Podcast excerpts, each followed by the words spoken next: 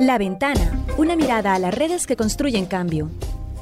Estamos transmitiendo desde la Federación Guatemalteca de Escuelas Radiofónicas FEJER con el apoyo de la Cooperación Española en Guatemala y Seek for Change.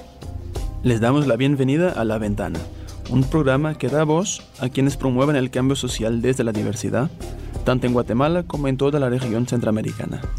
Hablamos con personas involucradas en organizaciones nacionales e internacionales y movimientos sociales para conocer sus historias, logros y desafíos, esperando abrir la mirada hacia multiplicidad de experiencias que se desarrollan en los territorios. Yo soy Constanza Kahn. Y yo, Matías Aistrup.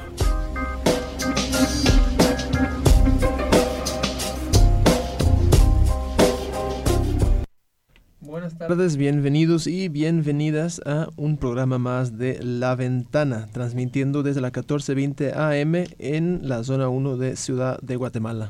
Recuérdense, para los que no nos escuchen o quieren volver a escuchar nuestro programa, estamos, eh, nos, pueden, escuchar en eh, Spotify, ahí nos encuentran como La Ventana Radio Ferrer o en la página www.anchor.fm slash La. Bueno, y para hoy tenemos uno de nuestros temas favoritos, reiterado desde muchísimas fechas, ámbitos y demás, y es la desigualdad de género y cómo ésta se refleja en todos los ámbitos de la vida. Por nacer mujeres u hombres se nos atribuyen roles y comportamientos impuestos por la sociedad que nos limitan a unos o a otros y nos impide el pleno desarrollo de nuestras capacidades y potencialidades. Es que desde niños ya nos visten rosa o azul y nos dicen cómo deben comportarse las niñas, cómo deben portarse los niños. Y durante décadas, incluso hoy en día, a las mujeres se les atribuye tareas exclusivamente de cuidado, de, al estar eh, al frente del hogar y ejercer labores orientadas eh, más que todo a la familia.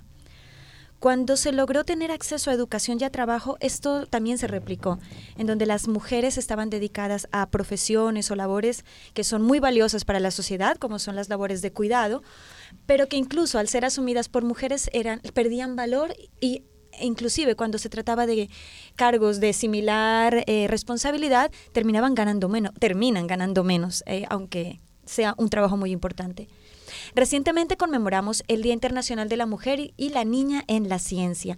Y no queremos pasar por alto el, gran esfuerzo que han hecho muchas mujeres y organizaciones para liberar a la sociedad de estos estereotipos sexistas, visibilizar las importantes contribuciones que han hecho las mujeres en diferentes ámbitos, especialmente en campos del saber y del conocimiento y buscamos promover también para que cada vez más mujeres incursionen en nuevos espacios siguiendo su vocación y también eh, promover políticas o iniciativas para que las instituciones, las empresas y demás organizaciones eliminen de sus políticas y de su cultura organizacional todo lo que impide el acceso igualitario al conocimiento de todas las personas, sin discriminación de género, de etnia, creencia religiosa o origen.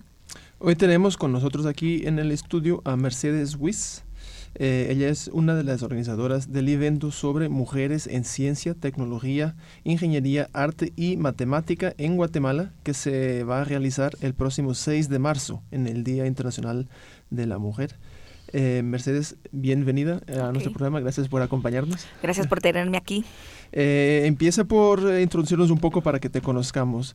Tú trabajas en temas de ciencia a través de, bueno, de ciencia, eh, ingeniería, software. Ahí tú nos vas a explicar tú a través de una organización que se llama J-Dutches, ¿verdad? Sí, bueno, de hecho, J-Dutches no es precisamente mi trabajo. Yo creo que lo podríamos definir como un trabajo de voluntariado que se hace a través de comunidades de tecnología.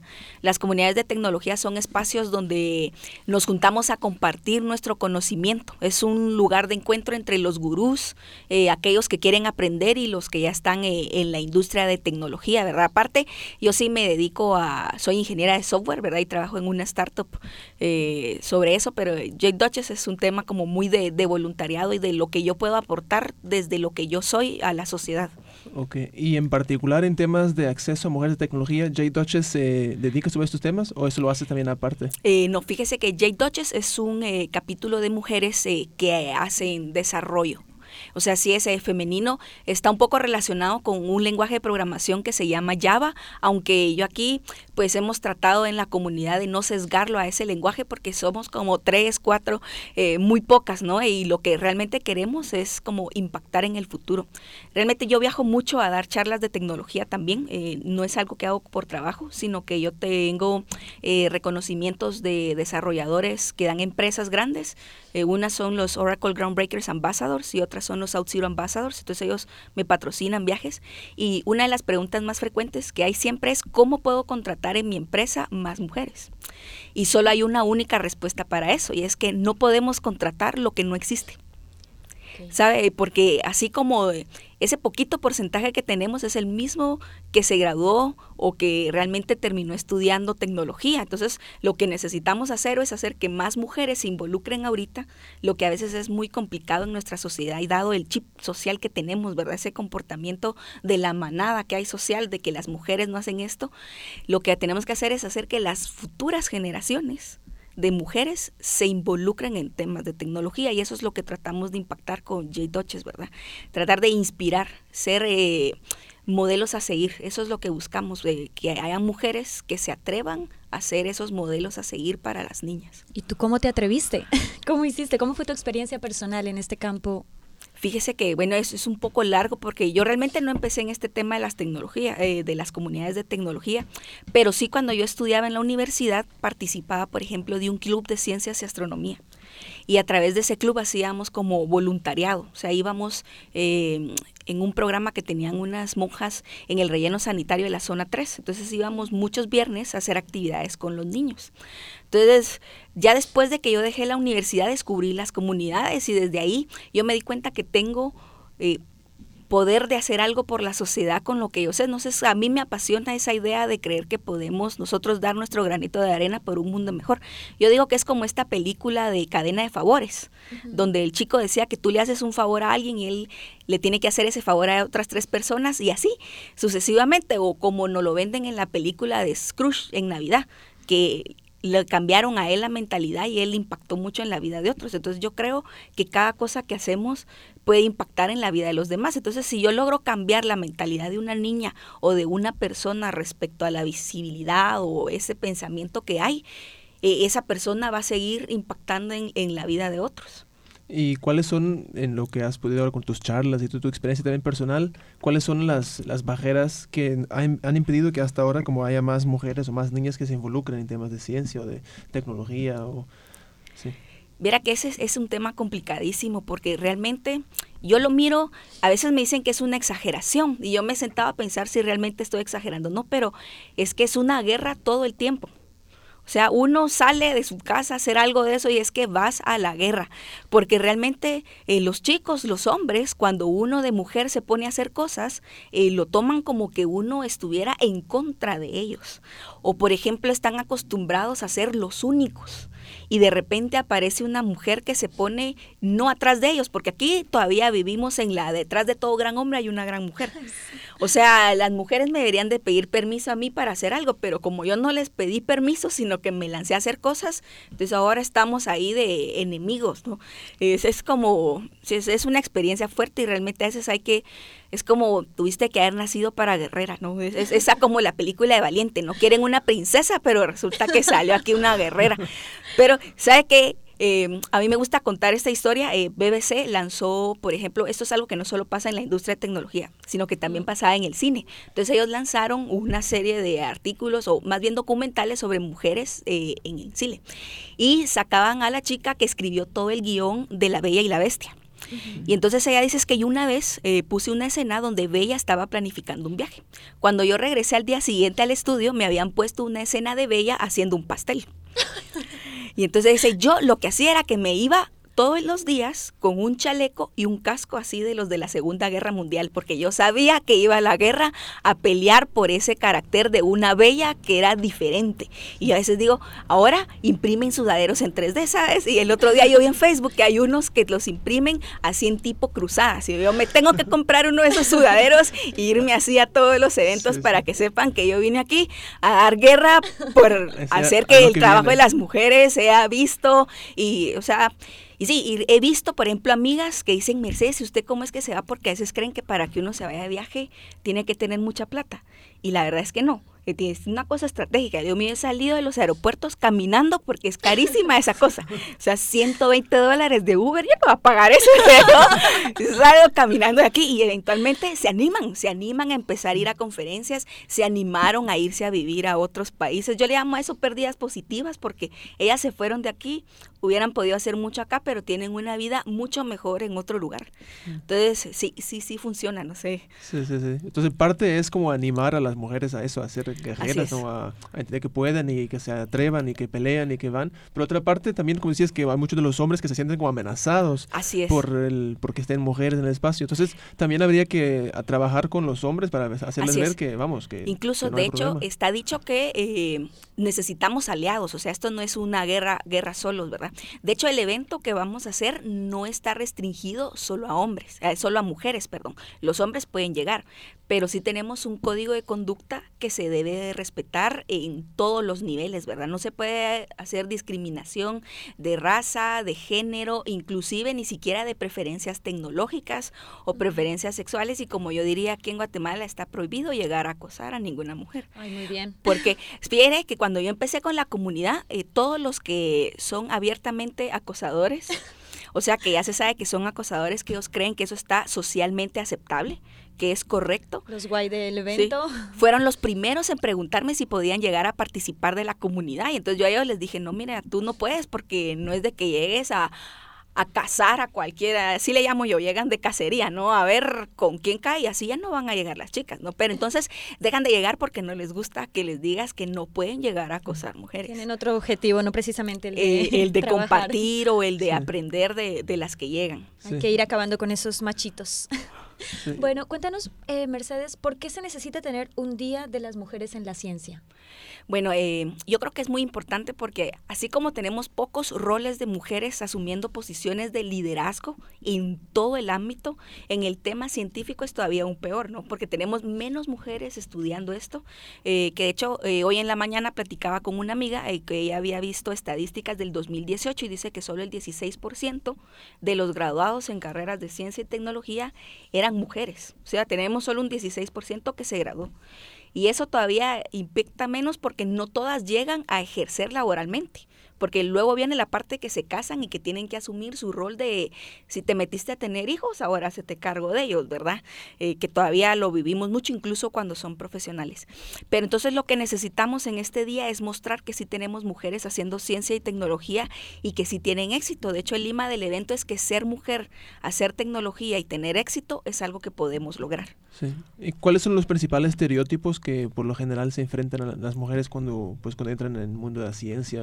Ah, bueno mira, a mí me pasa, bueno, a mí me pasa que la gente dice que soy como que una chapina tradicional, ¿no? O sea, nuestras, nuestro vocabulario, yo le digo nuestros adjetivos de acto impacto, están aquí bien puestos, chapinismos y todo, pero es, quieren una princesa, ¿no? O sea, quieren que tú llegues, yo le digo disfrazada de vendedora de seguros. O sea, este perfil, o sea, sí se toma como un perfil de desarrollador el que usa jeans y, playeras de, tecnología o de conferencias, pero en una mujer esto no es correcto. O sea, yo estoy mal. Eh, yo por qué digo malas palabras, y no lo digo siempre, o sea, hay momentos en los que se dice y otros en los que no. Y, y, de hecho lo que la gente no sabe es que yo siempre hago análisis de lenguaje corporal en mi audiencia para ver si están siendo receptivas a cómo les hablo yo o no. ¿Verdad? Pero entonces siempre esperan que yo sea de determinada forma. Cuando no soy de esa forma es como, es, es, un shock con la gente, ¿no? Entonces, hay gente que ya no me vuelve a invitar nunca más a hablar, ¿no? Y hay otra gente que sí, ¿no? Ahí vamos siempre. Hay personas con las que he llegado y es que ni te saludan, ¿sabes? Yo una vez fui, y no voy a decir en qué país fue, fue en Latinoamérica, pero estábamos cuatro, tres hombres y yo. Entonces pasaron con todos, ay sí, hola, ¿qué tal? Y cuando pasaron conmigo se fueron de largo y ni me saludaron. Qué violento. Así es, eh, uno de los organizadores, la única charla a la que fue fue a la mía, pero yo era la única mujer hablando en el evento. Yo le dije a la gente, él no fue porque mi charla fuera muy buena, él fue a garantizar ahí que yo sí diera una buena charla. Que se hubiera valido la pena porque a mí me estaba mandando como parte de los organizadores de la conferencia me habían mandado, o sea, básicamente les habían impuesto que una mujer les hablara en su evento. Pero cuando yo me fui, ya me respetaban. Después de que di bien mi charla, que le caí bien a la audiencia, ya después de que lo descubren a uno, o sea, uno tiene que o sea, no te dan la oportunidad, te la tienes que dar tú a veces. Sí, sí. O sea, ya partes en desventaja porque se asume que lo ibas a hacer mal y tienes que probar que, que, lo al nivel de los hacer, exacto. No ven tu potencial, sino que tú tienes que ser perfecta. Es un problema. Y sabe que no es solo un problema social. Las mujeres a veces tampoco se animan, por ejemplo, a, aplicar a trabajos porque ellas no ven si tienen el potencial de cumplir con ese trabajo, sino que se evalúan si cumplen con todos los requisitos del trabajo. Mm. En cambio, a los chicos se les enseña y es culturalmente aceptable que por el potencial los van a aceptar. ¿Verdad? Que se arriesgan y que luego se arriesgan. Así es. Ok, vamos a una corta pausa y regresamos en unos minutos para seguir escuchando a Mercedes Wiss. En la 1420 AM suena Pensamiento. En la 1420 AM suena Juventudes. En la 1420 AM suena La Defensa del Territorio. Ahora en el Departamento de Guatemala puedes sintonizar Radio Fejer. Escuche una programación diversa, amena y cultural. Escuche Radio Fejer, comunicando buen vivir. Señor presidente, hacen falta políticas de protección para personas defensoras de derechos humanos. El trabajo está hecho entre organizaciones de derechos humanos y funcionarios estatales tenemos un documento para la consulta aprobado, pero esa, consulta, nunca se realizó en los departamentos con personas, organizaciones y comunidades defensoras de derechos humanos. Las anteriores autoridades se comprometieron a entregar los avances en la construcción de la política de protección para que a partir del 14 de enero del año 2020 se diera continuidad al proceso, pero todo quedó detenido. La aplicación de las políticas de protección a personas defensoras de derechos humanos es una obligación constitucional del Estado y un mandato de la sentencia de la Corte Interamericana de Derechos Humanos, emitida en el 2014. Por eso, señor presidente, ¿cuándo aprobarán las políticas de protección? Un mensaje con el apoyo de las organizaciones acompañantes a personas defensoras de derechos humanos, ADES, Farmamundi y Protección Internacional Mesoamérica. Fátima nuestra, Fátima nuestra, Fátima nuestra que estás en una estrella, santificado sea tu nombre. Tú que estás acunada por nuestras mártires, las violadas, las asesinadas, las apedreadas, las incineradas, las mutiladas, las desmembradas, las condenadas por ser mujeres. Fátima nuestra, nuestra guaguita, nuestra hermanita, nuestra hijita, nuestra nietita. Danos desde donde estás la fuerza colectiva para eliminar la maldita violencia machista. Danos la fuerza y la sororidad para acabar con la misoginia perversa de los malos padres, de los ridículos gobernantes, de la insensible sociedad, de las hipócritas religiones. Fátima nuestra, te lloramos con llanto del alma. Fátima nuestra, que no se nos acabe nuestra rebeldía feminista. Una producción de radialistas.net.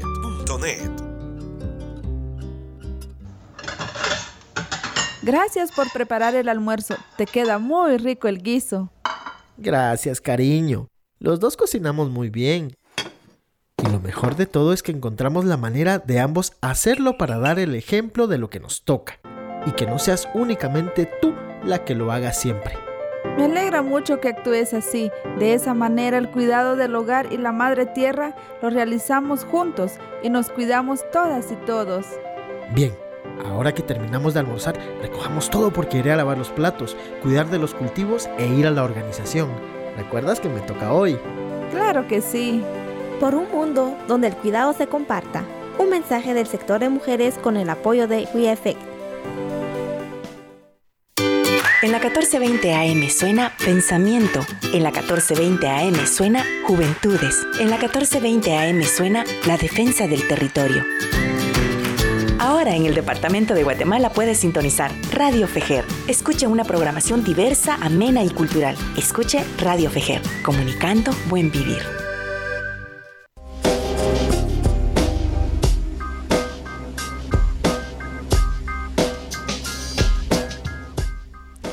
Seguimos en la ventana con Mercedes Bis, ahí creo. Em, que bueno, que nos hablaba sobre la participación de mujeres en ciencia y también sobre el, el evento que van a tener eh, sobre mujeres en ciencia el próximo 6 o 8 de marzo. El 6, 6 de marzo. El 6 de marzo. Lo que pasa es que 8 es, es, domingo, ¿no? Ya, pero ese, sí es el Día de Internacional. Ese sí es el Día Internacional claro, de la antes me, me, equivoqué.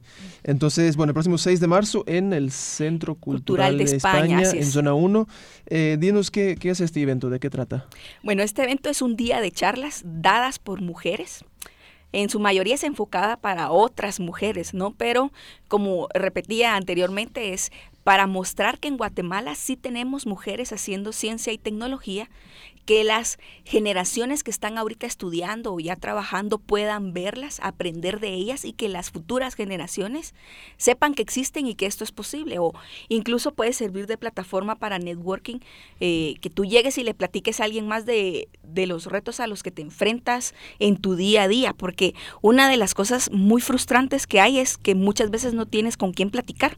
O sea, tú dices, es que mira, estos tipos me están molestando, me está, y lo que te responde es así, es cómo funciona. Hazle ganas, ¿no?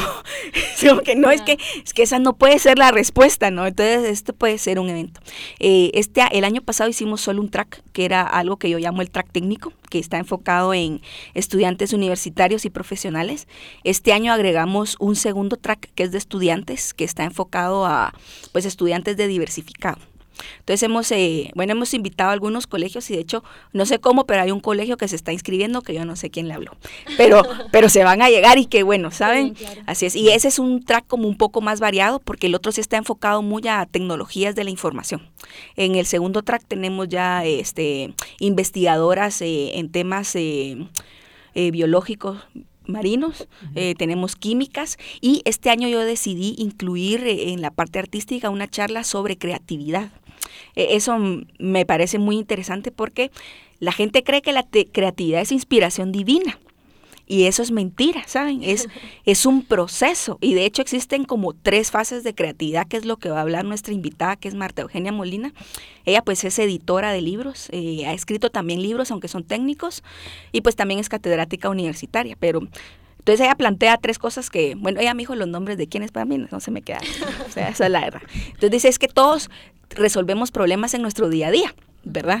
Es como, bueno, eh, ¿qué pasa si usted va en carro y se le queda el carro parqueado, usted parado en la calle? Usted tiene que ver qué rayos hace para sacar su carro de ahí, llegar a su casa o a donde tenía que ir. Ahí está aplicando creatividad por necesidad. Luego viene la creatividad que aplicamos en base a nuestros estudios y de aquí sale otra cosa importante porque aquí tenemos esa mentalidad de zapatero a tu zapato. Entonces, si yo me voy a dedicar a una cosa o a aprender solo de eso y realmente es, un error porque nos ponemos una mentalidad como cuadrada y a veces hacer otras cosas nos ayuda a ver desde otras perspectivas. Por ejemplo, yo soy un caso raro y siempre me lo dicen porque yo estudié música, de hecho soy pianista, ¿no?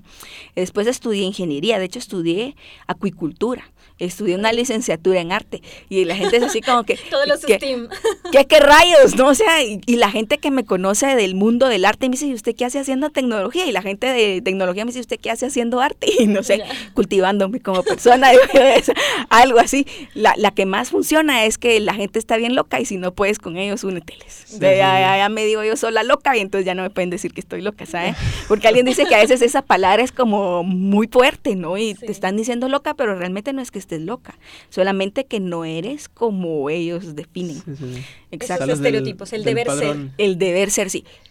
Yo tengo una frase que me encanta ahora, me últimamente he dado como unas charlas inspiracionales donde cuento mi historia y digo, es que puede que no seamos lo que la sociedad quiere, pero somos lo que la sociedad necesita.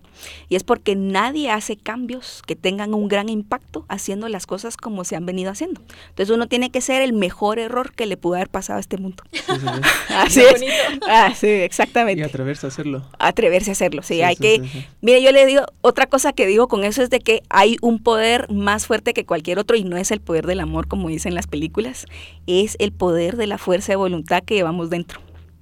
O sea, es que tú te estás cagando en la vida, pero igual te levantas, te bañas, te vas a tu trabajo, te vas a la escuela, sigues adelante, esa es tu fuerza de voluntad sacándote adelante. Muy bien. Y en el marco del evento, van a haber otras mujeres? Eh, ¿En qué campos de las ciencias van a estar? ¿O ¿Cuál es como su rol? Ok, eh, tengo eh, que se dedican a la química. De hecho, va a estar también Isabela Morín, que se acaba de ganar un premio en el MIT, que es el Massachusetts Institute of Technology, sobre creo que son, no son emprendedores, son, pero abajo de 35 años de edad. De hecho, ella también se ganó otros premios acá y se fue a Suiza, si no estoy mal, porque creó, yo como no sé de química, la mera verdad, es una cosa de los crustáceos para combatir el plástico y unas cosas así, así de, pecadora estoy yo aquí hablando. pero va a estar ahí. En eh, ella va a hablar también, es otra de las de sesiones plenarias, ¿verdad? Entonces, ella también, su papá, por ejemplo, era, era científico. Entonces ella es como esa contraparte donde tuvo apoyo de su familia. Pero también eh, tenemos otras chicas donde, por ejemplo, es como la familia no existía ahí. Y a ver, yo le, yo le pedí que hablara de eso, aunque yo le digo a veces es muy difícil pararte enfrente de una audiencia y decir es que mi familia es una mierda.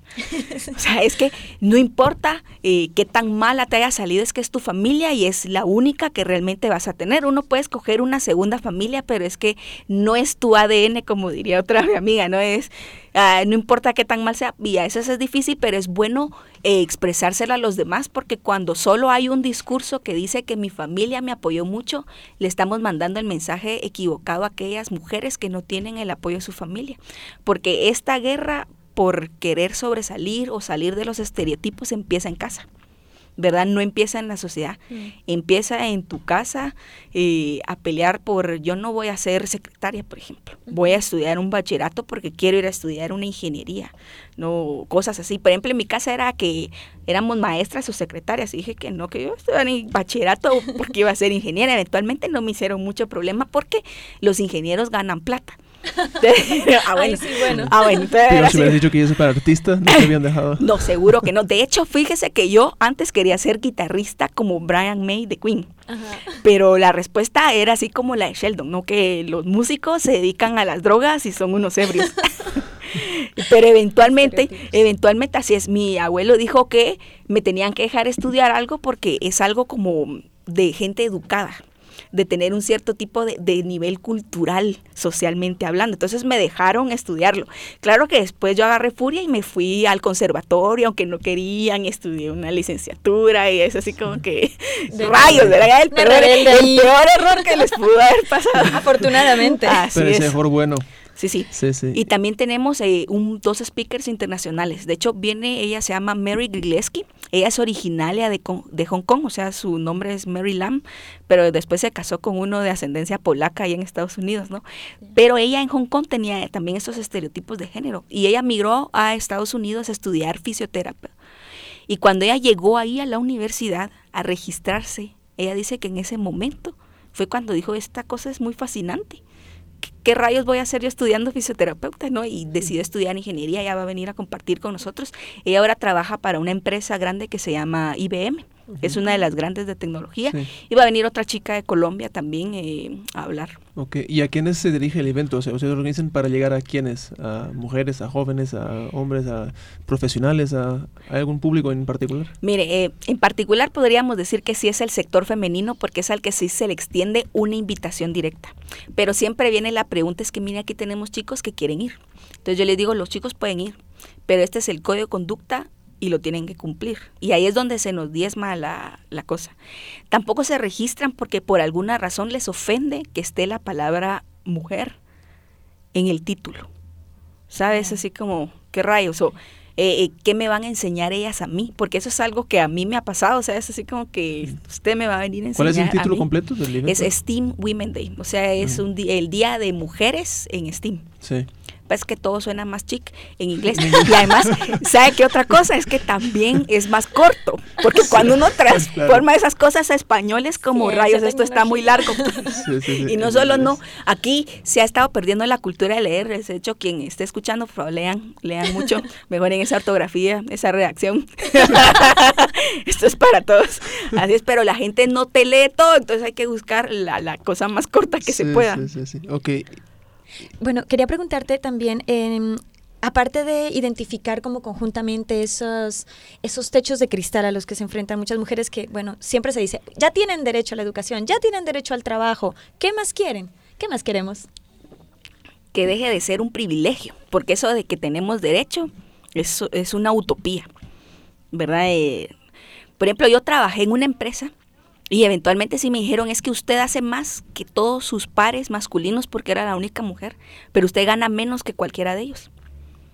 Entonces sí tenemos una brecha de términos salariales a la hora de reconocer nuestro trabajo es algo que no hacen. Y de hecho incluso yo una vez dije, no, ¿sabes que saben? Es que ustedes me están robando el trabajo o tenemos que ver qué hacemos con esta persona que nos roba el trabajo y ahora es que todos me odian.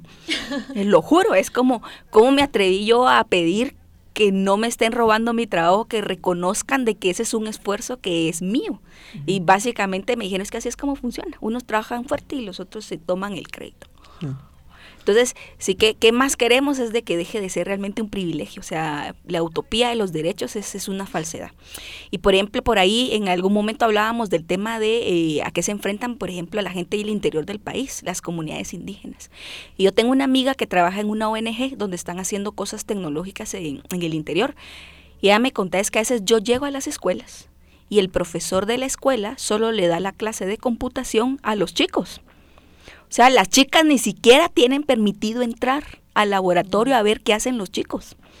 Es, eso no pasa aquí en la capital, vamos, que tú te vas a una escuela privada, a un colegio privado y te hacen eso, es que o sea, les montas bronca ahí en el colegio, ¿no? Pero eh, en las escuelas públicas tampoco he visto mucho que pase, pero en el interior sí se dan el lujo de hacer a un lado a las niñas en temas incluso de educación. Ese es un ejemplo que todavía hay una brecha ahí bien fuerte que, que, hay que ir. Sí, de hecho yo trabajé en una ONG, uno de mis primeros trabajos fue trabajar en una ONG para administrar un sitio web. Realmente no sé para qué querían un, un ingeniero en sistemas, porque mi trabajo era entrevistar gente al interior y, publicar esas cosas. Esa era mi chance, ¿sabes? No sé, estaba muy cool.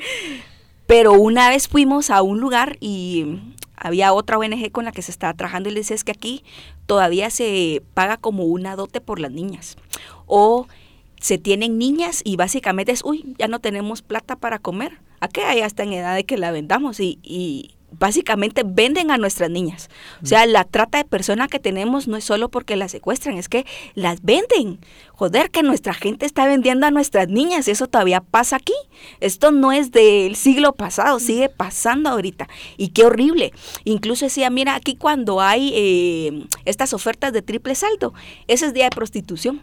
O sea, las niñas se les ha dado tan poco valor que ellas creen que, puede, que prostituirse es un trabajo qué fuerte, ¿saben? Eso de verdad pasa aquí en nuestro país, que no pase en nuestro barrio, en nuestra cuadra. No significa que, no pase. Sí, entonces eso da un poco razón a, que se sigue peleando y a que sigan haciendo eventos. No sé si quieres solo para cerrar, que ya terminamos el tiempo, eh, dar el note cuándo va a ser este evento para si hay gente Nuevamente el próximo viernes 6 de marzo en el Centro Cultural de España, zona 1, Antiguo Teatro Lux, desde las 9 de la mañana hasta las 6 de la tarde. ¿Se necesita una inscripción previa? eh, de hecho, sí, tenemos nuestro sitio web, eh, bueno, en Facebook es eh, J Duches, eh, ahí pueden encontrar el evento en Facebook y desde ahí está el link hacia Eventbrite que tenemos, si no busquen Steam Women Day Guatemala y seguro que les aparece el sitio web oficial de la página. Ok, Perfecto. bueno. Mercedes, pues gracias Y, ánimo. Vamos a una pausa y regresamos con una otra invitada. Ok, gracias. En la 1420 AM suena Comunicación Popular. En la 1420 AM suena Memoria Histórica. En la 1420 AM suena Palabras de Mujeres. Ahora en el Departamento de Guatemala puedes sintonizar Radio Fejer. Escuche una programación diversa, amena y cultural. Escuche Radio Fejer, comunicando buen vivir.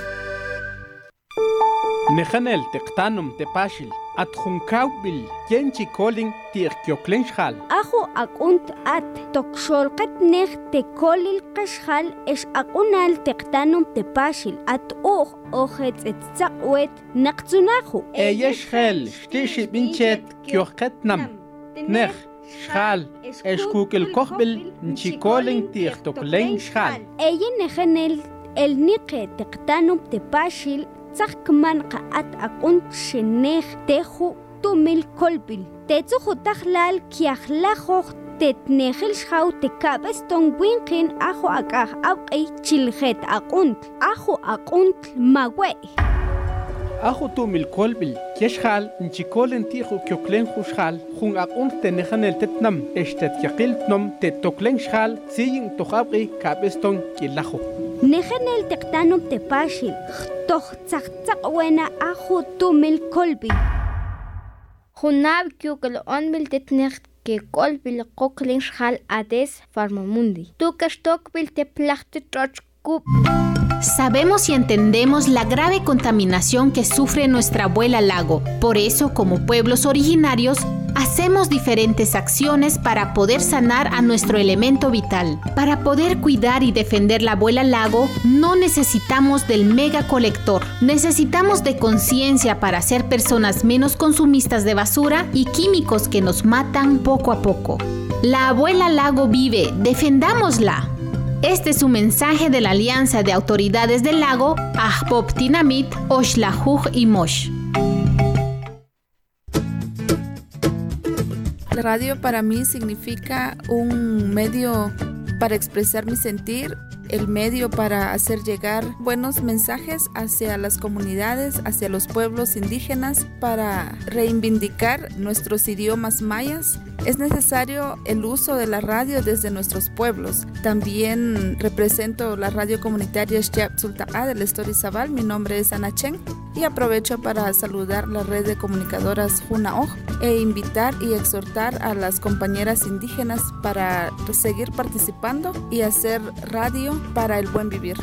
Junim la sail plikomondi na kuerabih sali halang tenamit sali halang halang kalebal salijona lanajuan yokin xk'epalisayil ch'olejil sa xk'aba'li municipal atin xyab tzultaqa arbit yoko chixk'epal retalil malaq yoko chixkanab'ankili retalil naq ajel liru li jalan jalan chimunicipal atin.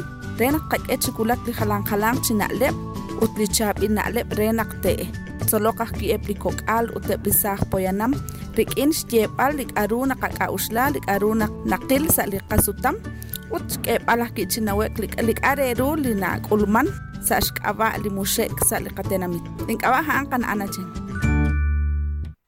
Escuche este y todos los sábados de 11 a 12 horas. Música y charlas. Información sobre el acontecer nacional y sobre los derechos y demandas de la población con discapacidad. Entrevistas, reportajes y notas especiales. Conduce Sebastián Toledo desde la Federación Guatemalteca de Escuelas Radiofónicas. FEJER 1420 amplitud modulada. Recuerde, desde este sábado, de 11 a 12 horas. En la 1420 AM suena Pensamiento.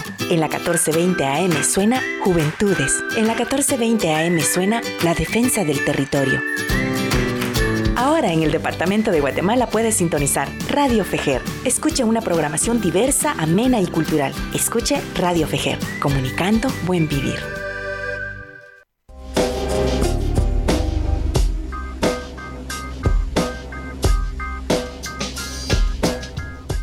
Seguimos en la ventana con una nueva invitada y seguimos hablando de ciencia y tecnología, pero ahora más enfocados en el software libre. Esta es una de las cuestiones complejas que enfrentamos hoy día a nivel internacional, que son estas discusiones sobre propiedad, sobre derecho de acceso, de utilización de, tecnologías que podrían contribuir al bien de todos y de todas. Estas estos, estos, debates, digamos, se dan a nivel de, patentes, en la biología también hay mucho, el tema de, de semillas, pero también en eh, tecnología informática.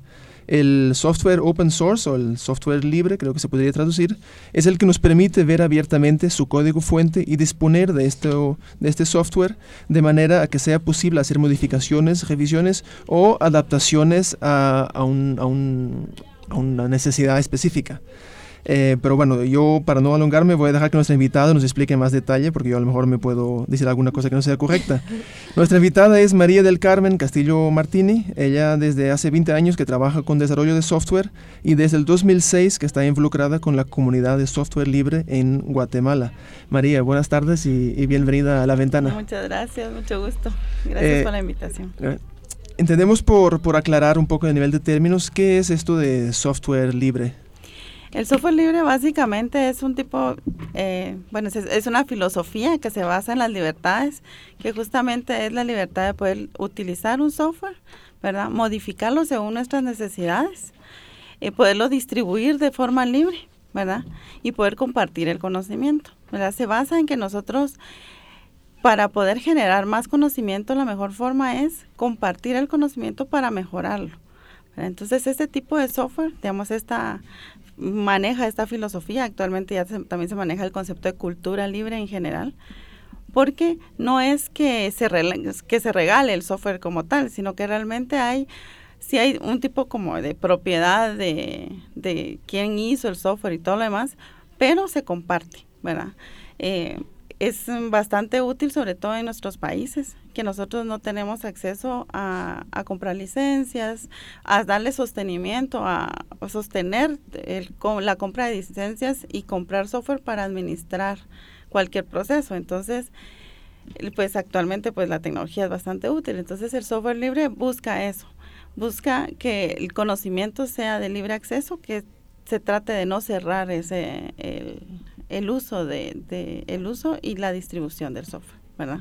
Entonces sí. ¿Cómo es un software no libre? Como para En, la práctica, nosotros cuando abrimos nuestro computador tenemos una gama de archivos, o sea, ¿cómo en la práctica? En la práctica, ¿cómo es Por ejemplo, digamos si nosotros tenemos un, un programa, digamos, de eh, Office, digamos, utilizamos la ofimática y usamos Word, por ejemplo. Entonces, ese, ese nosotros compramos una licencia, básicamente la alquilamos, ¿verdad? Para poder utilizarlo. Aquí en nuestros países lo que pasa es que no se nota. Todos sabemos por qué, porque pirateamos mucho, exactamente. No se nota porque justamente vamos en un colegio, les dicen tienen que usar Word. Y el colegio puede ser que sí tenga las licencias, pero ya cuando salen al día a día, a un estudiante o a una persona en general, y le dice, mire, es que vale, qué sé yo, entre 30 y 300 dólares un software, eh, no es sostenible. Entonces, lo piratean, ¿verdad? Aún en, muchas instituciones educativas se da, ¿verdad? Que dicen, tienen que usar cierto software y, y, ya saben que lo van a piratear, pero no es la forma. Y ya cuando están trabajando, ya cuando sí ya, ya se quiere hacer algo más formal, eso no es sostenible. Entonces, eh, ese es el tipo de software, digamos. Nosotros deberíamos, deberíamos de comprar el Office, el Windows que viene instalado en nuestra máquina, por ejemplo. Ese es el que usamos. Se usan herramientas de diseño, ¿verdad? Como todo lo de Adobe y todo lo demás, eso es pagado, digamos. Sí, sí. Entonces, el software libre lo que permite es que toda la gente acceda y de forma legal y... De forma legal y transparente. Entonces, por ejemplo, yo puedo tener un sistema operativo que no es Windows, sino es Linux, no sé si lo han visto. Ubuntu, que es el más conocido, por ejemplo. Y ese sistema yo lo puedo instalar. Si yo sé cómo lo puedo modificar, digamos, eh, muchas universidades utilizan Linux ya con las herramientas que necesitan para la universidad. Lo puedo distribuir, o sea, puedo dar un CD y es totalmente legal. Lo puedo eh, y compartir, ¿verdad? Entonces, básicamente es esa libertad de poder transmitir el, la, el software, usarlo de forma legal y poder construir sobre él, porque por ejemplo, si quiero una nueva funcionalidad de Word, tengo que esperar a que salga la versión oficial, digamos, por ejemplo en eso es, ¿verdad? Y digamos la libertad en general es como, justamente, ¿verdad? Como era lo, como lo más natural. Nosotros siempre para poder ejemplificar ponemos el ejemplo de una receta de cocina. La receta de la comida de la abuelita, digamos. Si la abuelita no le traslada esa receta a los hijos o a quien sea, eso se pierde, ¿verdad? Ese conocimiento se pierde. Y si ella dijera no, porque es lo mío y yo, cuando ella muera, se murió ahí, ¿verdad? Entonces, eso es lo que se busca, que haya una secuencia, digamos, que se siga mejorando y compartiendo el conocimiento. Conocimiento vivo. Conocimiento vivo. Y justamente, por ejemplo, cuando una empresa, vamos a poner un ejemplo, la Microsoft, ahí tiene un equipo de, ingenieros y de, informáticos que, que, les pagan para desarrollar determinados programas y, y softwares. En el tema de la tecnología libre, ¿quiénes son las personas que, que se dedican a desarrollar estos programas? En, ese, en, en este caso, por ejemplo, hay diferentes formas, pero por ejemplo, en general, eh, muchos son como personas que trabajan de, directamente para el desarrollo de, las tecnologías, pero hay mucha gente que las utiliza que son empresas, que a pesar de ser libres son empresas y entonces trabajan por medio de donación o algún tipo de participación en qué desarrollar nuevo, ¿verdad? Entonces, por ejemplo, yo, yo soy de informática, justamente siempre me han preguntado, digamos, ¿qué ventaja hay para el desarrollo profesional de una persona trabajar de forma gratuita, se podría decir, en el desarrollo del software libre, por ejemplo. Y luego, primero, un currículum impresionante, ¿verdad? o sea, trabajar en el, en el desarrollo de ese tipo de software hace que, que incremente mucho su, su, su currículum, ¿verdad? No es que hayan trabajado en un softwarecito de cualquier lado, sino que es algo internacional. Y de ahí el hecho de que realmente lo que se trabaja, si se trabaja en forma empresarial, son los servicios, digamos. No es gratis, por eso es que se dice que no es como algo, digamos, free, no como una cerveza gratis, digamos, sino que es libre porque es de libre distribución. Eso también da libertad de que si yo quiero vender el software, lo puedo hacer, porque existe también esa posibilidad. ¿Por qué? Porque voy a enseñar a instalarlo, porque voy a enseñar. O sea, también es sostenible para alguien vivir de eso. ¿Verdad? Entonces sí. Y, y, tú en tu presentación nos decías que, fuera de, del aire, fuera de aire, que bueno, pertenece a varias comunidades, ¿no? La comunidad de Java de Guatemala, comunidad de software libre de Guatemala, comunidad centroamericana de software libre. Eh, ¿Qué son estas comunidades? Las comunidades justamente nacieron como las personas que, que compartían, empezando por compartir la filosofía, ¿verdad? Más que cualquier otra cosa, porque realmente, aunque es de software libre, ya se volvió muy cultura libre, hay abogados, hay, hay sociólogos y demás, ¿verdad? Porque las comunidades lo que buscan es, primero, compartir la filosofía, ¿verdad? Que la gente sepa que no solo existe el software privativo que se dice, por ejemplo, alguien dice es que yo necesito hacer una imagen, pero no tengo la licencia para poder usar la herramienta. Es que hay otras herramientas. Lo que pasa es que no están socializadas, no están comercializadas. Y entonces eh, se busca fomentar que la gente conozca que hay herramientas. ¿Qué significa que puedan ellos agarrar esa herramienta y dársela a cualquier gente y decir, úsenla? ¿Qué significa, digamos, alguien más técnico que la pueda modificar, ¿verdad? Que la pueda distribuir, que la pueda utilizar. Entonces, eso es lo que se hace a nivel centroamericano, pues antes se inició como una situación muy de chat, ¿verdad? Cada quien tenía su comodidad en su país y por puro chat nos platicábamos. Entonces la comunidad centroamericana nació a partir de eso. Dijimos, bueno, juntémonos, llevamos proyectos en común. Digamos, Costa Rica tiene una ley, digamos, ya eh, formal en la que se maneja el concepto del uso del software libre en las instituciones de gobierno, donde se dice, bueno, si hay una alternativa libre, ¿para qué la van a comprar? Y funcional, ¿verdad? También no es, es, hay que ser como bien objetivos. de calidad. ¿verdad? De calidad, Entonces, si hay una alternativa libre, se puede utilizar. Y eso fue a partir de que varias personas se unieron a nivel centroamericano. Es un apoyo, ¿verdad? Básicamente vamos a una pausa y regresamos unos minutos para seguir hablando con María. Ahora perdí tu apellido, pero con María sobre software libre. Está bien. María En la 1420 AM suena Pensamiento. En la 1420 AM suena Juventudes. En la 1420 AM suena La Defensa del Territorio. Ahora en el Departamento de Guatemala puedes sintonizar Radio Fejer. Escuche una programación diversa, amena y cultural. Escuche Radio Fejer, comunicando buen vivir. ¿Sabías que un organismo vivo modificado es cuando se traslada un gen animal a una semilla? Es creado a partir de químicos y comercializado como un producto aparentemente sano. Pero, ¿qué impacto provocan los transgénicos? Atenta contra los conocimientos ancestrales y la biodiversidad. Limita nuestra economía. Nos enferma con los químicos, como el glifosato. Traen grandes riesgos para la salud y el ambiente violenta los derechos humanos y socava la soberanía alimentaria. Alzamos nuestra voz y decimos no a los transgénicos y el reglamento que los promueve en Guatemala. Este es un mensaje de la Red Nacional por la Defensa de la Soberanía Alimentaria en Guatemala, REDSA, y Alianza Nacional para la Protección de la Biodiversidad, ANAPRO. قوا آوا بخ آخل روش نالبیل چند روش کل بله بل قصد قیسن که آخلا گریش کل بلش قلوب بلی پوینم اکش اشمال لیک آخل قوش بنا اشمال لمخ کل ریش قلوب پوینم اخ آخل سالی اکوا بخیلال قوان قاو را لیپت سوک اکسومن بیل ابان لیپت سوکا مهون قواش اوش سایب شته بله تنامیت رکینه پوینم مولم اوش کمونیلخ کلونل ریش قلوب پوینم Lixekwang chijolomin tenamit xexsumex k'eb'al decir xjilojik xkubankil chandu naqtekolok de naqchalen salikalajux b'eli po enero de lichiab 2020 tatikman rulinaleb jaban chixjunil xtil liroksinkili na leb resh kol bale ble ángel chirish kol bal shkulu bebli poyanam ha hun shtaqlankili awa bejilan ho corte interamericana poyanam ye bil chaq chiruli chia 2014 jokan qawa akwabej joq'et exteneb xna'lebil kolok na'leb nake'xnumsi eblimolam nake'rochb'eni ebli qasqitz'in nake'kolok xk'ulub poyanam ades farmamundi ut protección internacional mesoamérica Tienes un familiar desaparecido. ¿Quieres encontrarlo? Llama al 5909-1103. Danos tu muestra de ADN. Ayúdanos a identificarlo. Llama ahora al 5909-1103. Fundación de Antropología Forense de Guatemala. En la 1420 AM suena Pensamiento. En la 1420 AM suena Juventudes. En la 1420 AM suena La Defensa del Territorio. Ahora en el Departamento de Guatemala puedes sintonizar Radio Fejer. Escuche una programación diversa, amena y cultural. Escuche Radio Fejer, comunicando buen vivir.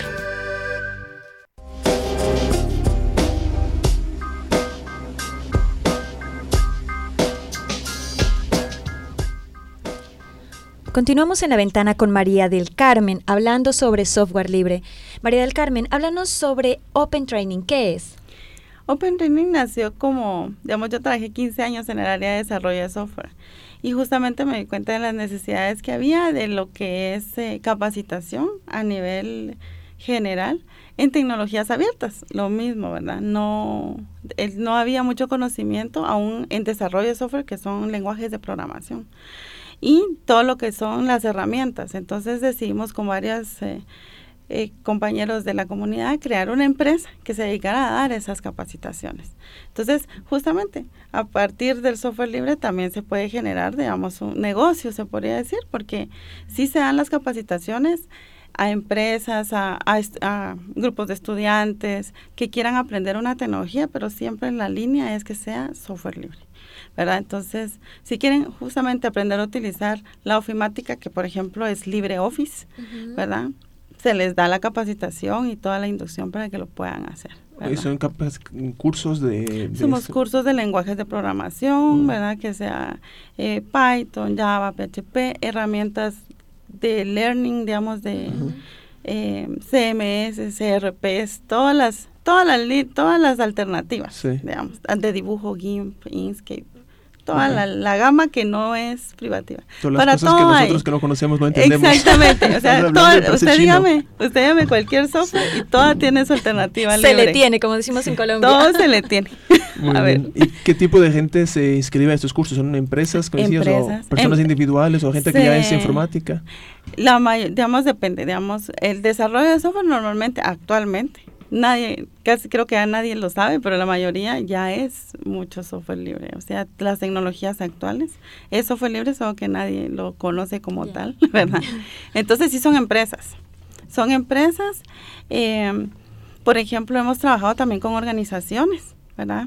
Eh, por ejemplo, con Código Sur, ¿verdad? Que también son organizaciones en las que se dan talleres para que aprendan a utilizar esas herramientas, ¿verdad? Sí. Mercedes, también estás involucrada en otras dinámicas, una mujer bastante activa en tema precisamente de la participación de las mujeres en estos espacios de creación de software. Háblanos un poco de ese, ese trabajo. Por ejemplo, nosotras normalmente en todas las actividades, digamos, en los congresos, el centroamericano, el guatemalteco, en las charlas, siempre hay un espacio que tiene que ver con temas que involucran a la mujer, ¿verdad? como es, hace mucho tiempo se hizo un programa justamente que trabajábamos hace un montón, que tuvo un nombre muy bonito, que justamente se llamaba Mujeres que no le temen a los ratones. Ese no es mi caso. Pero porque hablábamos de ratones del mouse. Ah, Ah. muy bien. ¿Verdad? Esa era la analogía. Entonces, se hicieron por IRC, por, por- pues, ahí sí que por chat, eran unas capacitaciones que se daban, ¿verdad? Y que éramos mujeres las que nosotros dábamos el la parte técnica. Justamente ahorita se está me estoy involucrando en el grupo de mujeres que se llama eh, Woman Who Code, que justamente ahí no solo es software libre, sino que es en general, también es para involucrar a mujeres y sobre todo nos damos cuenta que niñas en la tecnología, porque realmente la cantidad de mujeres que están en el área de informática sigue siendo muy poquita, ¿verdad? Por Eh, miedo, por estereotipos, por ¿por qué? Yo creo que es más por estereotipo, porque necesitan como modelos a seguir y digamos en todo lo que hemos eh, hablado y todas las mujeres no somos muy buenas como para estar eh, est- dando a conocer lo que hacemos, por ejemplo. Eh, no, no es que acá- porque creemos que es como ensalzarse uno mismo, ¿verdad? Estarse dando mucho crédito. Entonces, pero no, eh, en esos grupos aprendemos de que es importante dar a conocer lo que hacemos porque es un ejemplo a seguir o modelo a seguir de otras, así como nosotros nos motivamos con otras mujeres para seguir adelante. Entonces, Eh, sí. en, en Guatemala hay una brecha bastante grande a nivel de acceso a tecnología, sobre todo entre el mundo urbano y el mundo rural, las comunidades Ujú. que están más alejadas. Em, ustedes tuvieron el Congreso Guatemalteco de Software Libre que han ya realizado en varias ciudades, que imagino que Ujú. lleva ya varios años. Pero entonces, un poco con esa experiencia, ah, dinos qué- a- qué, qué papel puede jugar el software libre en cerrar estas brechas. ¿Hay un potencial ahí que, la, que los software cerrado, con patente, no, puede- no logra tapar? Sí, digamos, digamos, justamente aún los congresos se hacen, la idea es hacerlo siempre en diferentes departamentos de Guatemala para que sea, para nosotros llegar a las personas. Por la falta de, de- sí, por la falta de conocimiento es que a veces no se aplica el software, ¿verdad? Entonces, sí, el software libre es una gran herramienta para poder cerrar esas brechas. Es más, la mayoría de, por eso es que tenemos mucha comunicación con organizaciones sociales, porque es la alternativa, ¿verdad? Primero es una alternativa segura, ¿verdad? Maneja la filosofía de la, del tra- de la comunidad como tal. Entonces, sí nos sirve muchísimo. Es más, se está trabajando en esas más comunidades se trabaja lo de Mozilla en Cachiquel, digamos, todo eso se está trabajando y es como parte de la cultura libre, por ejemplo. ¿Verdad? Entonces sí. Y decías, ahora ya muy para terminar ya, decías que en, en Costa Rica hay una ley sobre el tema de, software libre. ¿En Sí. Guatemala existe algún tipo de, de regulación? Hace como leyes? unos, tal vez hace unos como cinco o seis años hubo una, una iniciativa, sobre todo que, que la misma historia, ¿verdad? Que no, por desconocimiento no saben cómo involucrar eso entre la, en la ley, por ejemplo. Pues tal vez, eh, digamos, ahorita sí se están tratando de hacer como pequeñas iniciativas a nivel institucional para, tal vez no como una ley general, pero en las instituciones, que para que ellos tomen esa alternativa como primera opción, ¿verdad? Pero sí, aquí en Guatemala hace unos seis años tal vez hubo una iniciativa, pero no, no se concretó. Nada, nada. Queda ahí el desafío para seguir trabajando primero en democratizar el conocimiento y eh, la participación de las mujeres en estos espacios. Muchísimas gracias por haber acompañado La Ventana. Esperamos poder volverte a tener aquí. Por favor, manténnos informada de los congresos que Ah, nos encantaría difundirlos. Muy bien, Sí. está bien, nos va a mantener al tanto ahí con todas las fechas de los demás. Perfecto. Eh, nosotros terminamos la ventana por hoy. Regresaremos como siempre el próximo miércoles a las 4 de la tarde. Y hasta entonces, muy buena semana a todos y todas. Se nos hizo muy corto el programa de hoy. Muchas gracias y hasta entonces.